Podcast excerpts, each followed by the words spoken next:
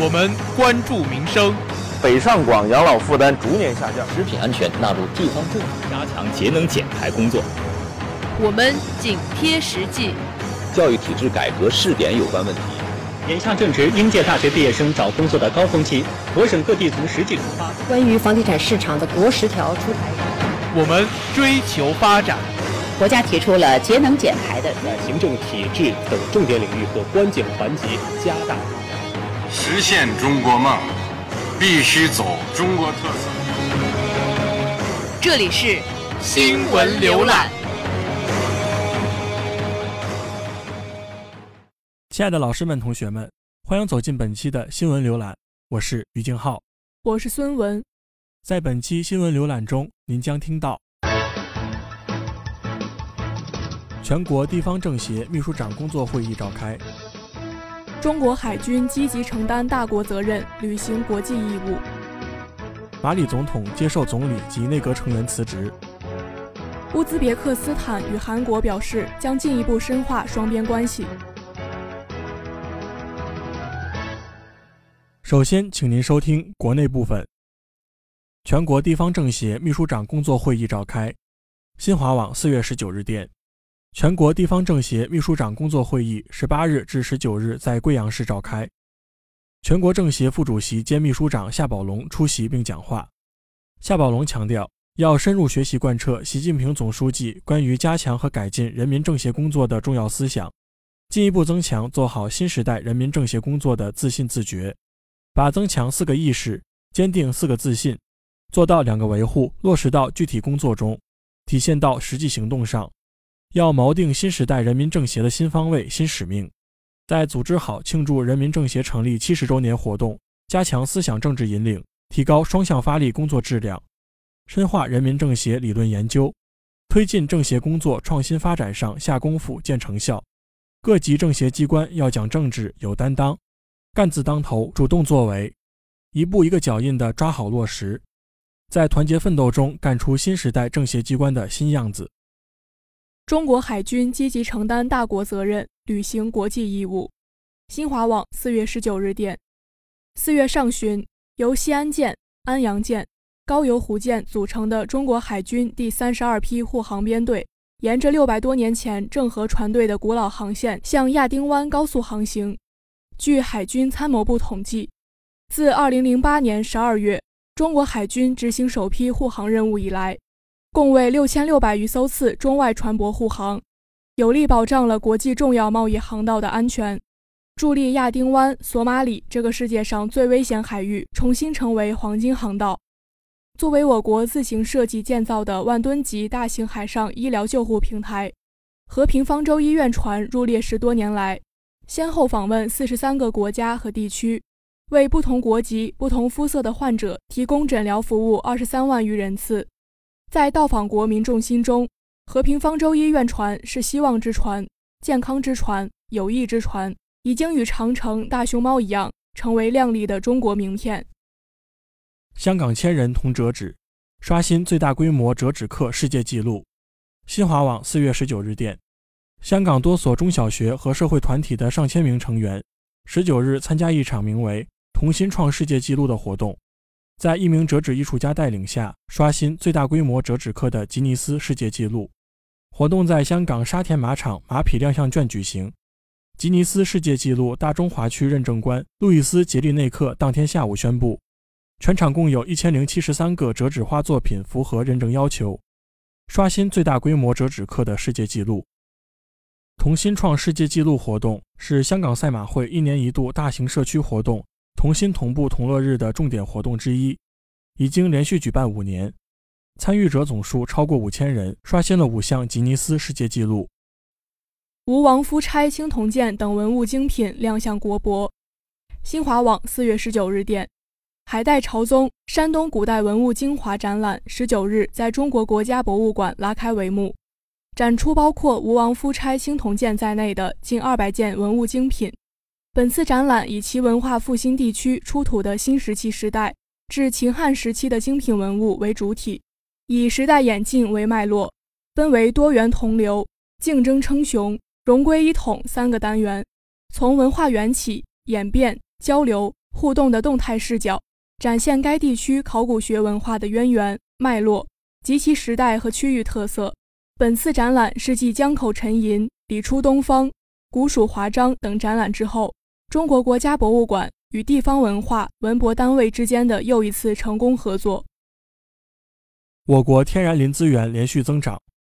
新华网四月十九日电，国家林业和草原局在十九日举办的第二季度新闻通气会上表示，我国天然林资源连续保持恢复性增长，天然林蓄积已从二十年前的九十点七三亿立方米增加到一百三十六点七一亿立方米。据监测，二零一二年至二零一六年，东北、内蒙古重点国有林区生态效益总价值增加了六千三百六十六点五亿元。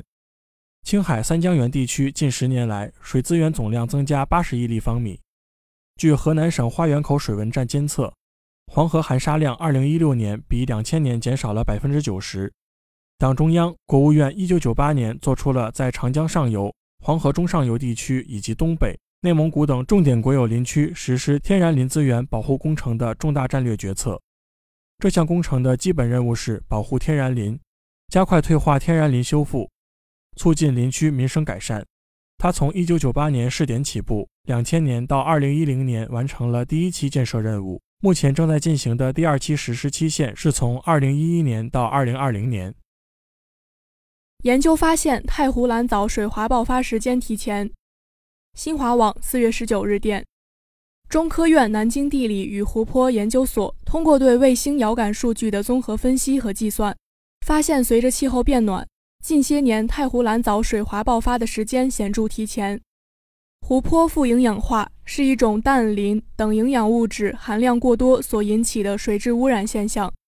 富营养化的发展过程会伴随藻类及其他浮游生物异常快速繁殖，这就是人们通常见到的水华现象。研究显示，十五年来，水华爆发开始的时间总计提前了二十九点九天。其中，2017年是水华开始最早的一年。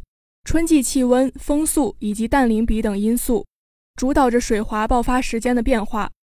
这项研究的意义不局限于太湖，相似的研究方法还可以应用在巢湖、滇池等多个蓝藻水华频发的湖泊，对各地水环境管理提供指导。相关成果已于近日发表在环境领域国际权威期刊《环境科学与技术》上。以上是国内部分新闻，稍后请您收听国际部分。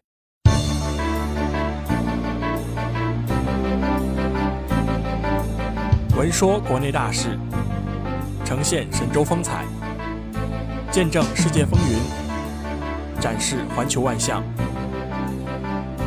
关注民生，反映社情，坚守主义，满足需求。我们以新闻力量优化生活。周一下午，敬请收听《新闻浏览》。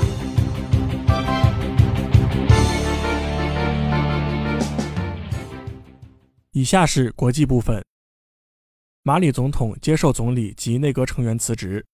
新华网四月十九日电，马里总统府十八日晚发表声明称，马里总统凯塔已经接受了总统马伊加及其内阁成员的辞呈。马里总统府在声明中说。马伊加在辞呈中感谢总统凯塔和人民给予他的信任，使得他可以在国家的重要时刻为马里和马里人民服务。在与各党派及政治力量进行磋商后，凯塔将尽快提名新总理人选并组建新政府。马伊加在辞去总理职位前，一直受到反对派和穆斯林宗教领袖以及一些执政党人士批评，他们指责马伊加政府是目前国家运作不畅的主要原因。无异于马里社会和政治稳定。由于近期发生的大规模暴力冲突和依然存在的恐怖袭击威胁，一项针对马伊加政府的不信任动议原定于本月十九日在马里议会表决。分析人士认为，这是马伊加选择辞职的原因。乌兹别克斯坦与韩国表示将进一步深化双边关系。新华网四月十九日电。乌兹别克斯坦总统米尔基约耶夫十九日在塔什干与到访的韩国总统文在寅举行会谈。会谈结束后，双方签署经济、科技和医疗等领域的合作协议，并发表联合声明，同意将进一步深化战略伙伴关系。文在寅十八日开始对乌兹别克斯坦进行为期四天的国事访问。文在寅在会谈中表示，乌兹别克斯坦已进入一个新的发展时期，韩国将乌兹别克斯坦视为在新北方政策中具有重要地位的合作伙伴，以加强韩国与中亚地区的经贸往来。乌兹别克斯坦是文在寅此次中亚之行的第二站。此前，他访问了土库曼斯坦，之后他还将访问哈萨克斯坦。这是文在寅就任后首次访问中亚地区，意在推广韩国新北方政策，发展韩国与中亚地区国家的经济和外交关系。巴黎圣母院修复工作面临多重挑战。人民日报四月十九日电，当地时间十七日十八时五十分。法国境内所有大教堂集体鸣钟，为遭受火灾的巴黎圣母院祈福。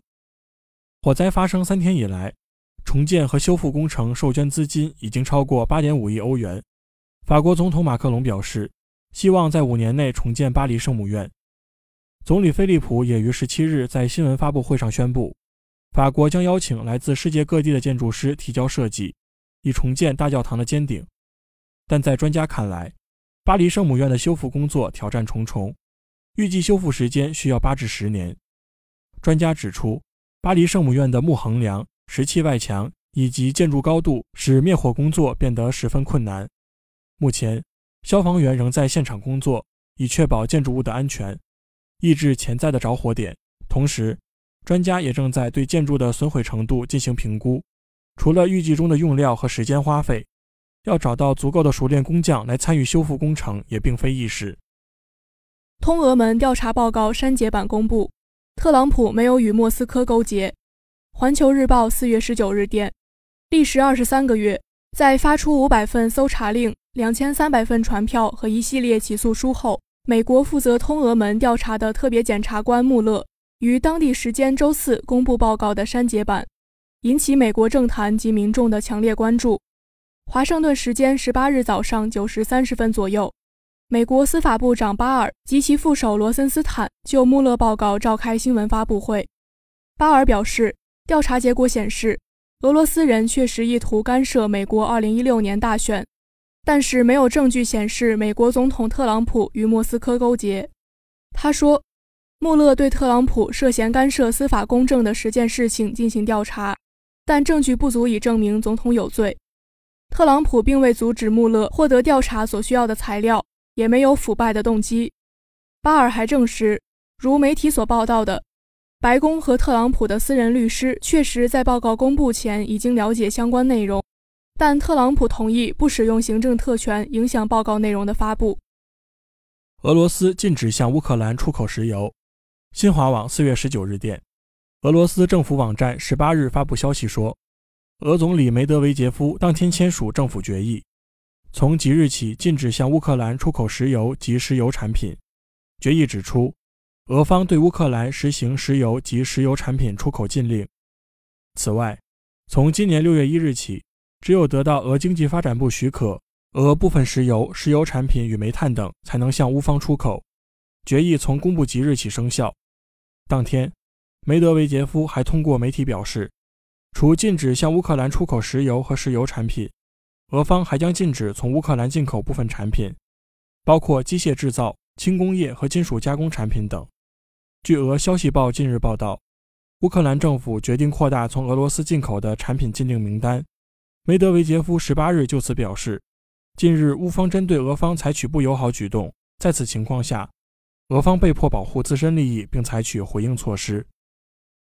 俄美双方就解决朝鲜半岛问题举行会晤。新华网四月十九日电，俄罗斯外交部十八日发布公告说，俄副外长莫尔古洛夫当天与到访的美国朝鲜政策特别代表比根就解决朝鲜半岛问题举行会晤。公告说，俄美双方就当前朝鲜半岛形势交换了意见，双方确认愿与所有各方继续合作。以尽快通过政治和外交途径解决朝鲜半岛问题。美国驻俄罗斯大使馆当天发表声明说，比根与莫尔古洛夫在会晤中讨论了美俄两国与朝鲜的双边接触等问题。克里姆林宫网站十八日发表声明说，俄罗斯总统普京与朝鲜最高领导人金正恩将在今年四月底前举行会晤。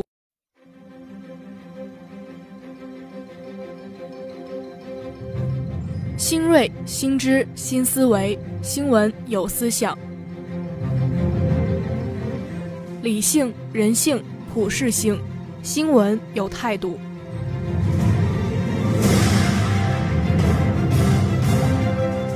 从国内到国际，新闻浏览，我们提供你想要的新闻。以下是一组简讯。新华网四月十九日电，参加海军成立七十周年多国海军活动的首艘外国舰艇抵达青岛。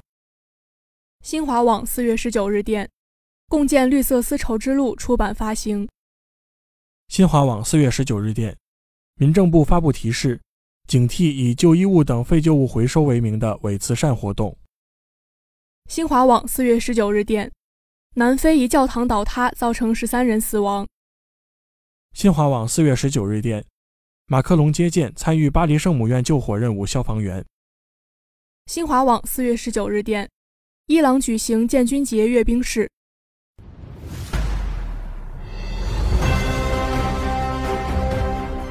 关注最权威的党政要闻，聆听最全新的高层动态，了解最精准的思想理论。请听党政动态。习近平主持中共中央政治局会议，分析研究当前经济形势和经济工作等。新华社四月十九日电，中共中央政治局四月十九日召开会议，分析研究当前经济形势，部署当前经济工作，听取二零一八年脱贫攻坚成效考核等情况汇报，对打好脱贫攻坚战提出要求。审议《中国共产党宣传工作条例》，中共中央总书记习近平主持会议。会议认为，今年以来，面对复杂严峻的形势，各地区各部门认真贯彻习近平新时代中国特色社会主义思想，按照党中央部署，贯彻新发展理念，坚定不移推动高质量发展，着力深化供给侧结构性改革，持续打好三大攻坚战。继续实施积极的财政政策和稳健的货币政策，适时适度实施宏观政策逆周期调节，主要宏观经济指标保持在合理区间，市场信心明显提升，新旧动能转换加快实施，改革开放继续有力推进。一季度经济运行总体平稳，好于预期，开局良好。会议强调，做好全年经济工作。要紧紧围绕贯彻落实中央经济工作会议精神，稳中求进，突出主线，守住底线，把握好度，坚持宏观政策要稳，微观政策要活，社会政策要托底的总体思路，统筹国内国际两个大局，做好稳增长、促改革、调结构、惠民生、防风险、保稳定各项工作。要通过改革开放和结构调整的新进展，巩固经济社会稳定大局。要细化。巩固、增强、提升、畅通八字方针落实举措，注重以供给侧结构性改革的办法稳需求，坚持结构性去杠杆，在推动高质量发展中防范化解风险，坚决打好三大攻坚战。宏观政策要立足于推动高质量发展，更加注重质的提升，更加注重激发市场活力。积极的财政政策要加力提效，稳健的货币政策要松紧适度。大千世界无奇不有，新鲜事情闻所未闻，国内国外妙趣轶事，事事都有不同看点。奇闻异事带您走进另类新闻事件。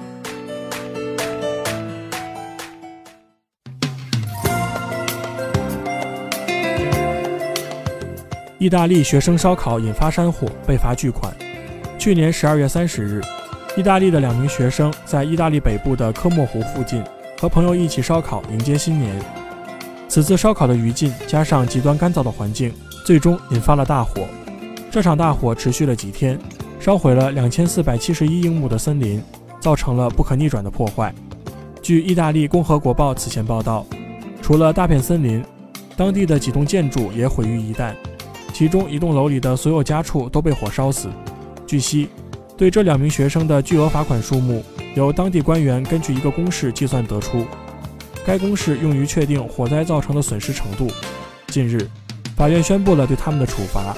这两名学生共需支付两千七百万欧元的罚款。目前还不清楚这两名学生将如何支付这笔巨额罚款，而他们的律师将会有三周的时间，在行政法庭上对这一数额提出质疑。阿根廷发现恐龙墓地，出土二点二亿年前化石。四月十七日。阿根廷科学家宣布，在阿根廷西部发现了一座2.2亿年前的恐龙墓地，其中大约有十只恐龙的化石。该处墓地位于阿根廷首都布宜诺斯艾利斯以西1100公里的圣胡安。这些化石于去年9月出土。阿根廷古生物学家马蒂内兹表示，在这里挖掘出了大约十只恐龙的化石，而且几乎没有沉积物，令人印象非常深刻。这些化石将近有2.2亿年的历史，由于所属年代是人类所知不多的时期，因此更加深了它的重要价值。由于发现恐龙化石的地点直径和深度约为一两米，科学家猜测那里可能是一处水源。而在大旱灾时期，恐龙们可能在寻找水源的时候，因饥渴而集体在该地点死亡。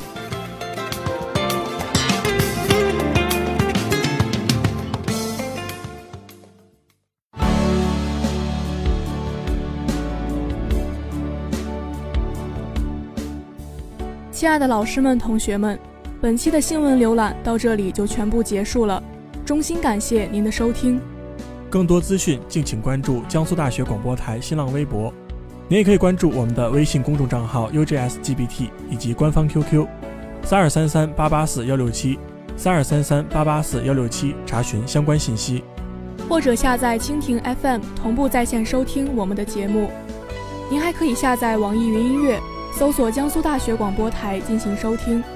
我们下期节目时间再会。再会。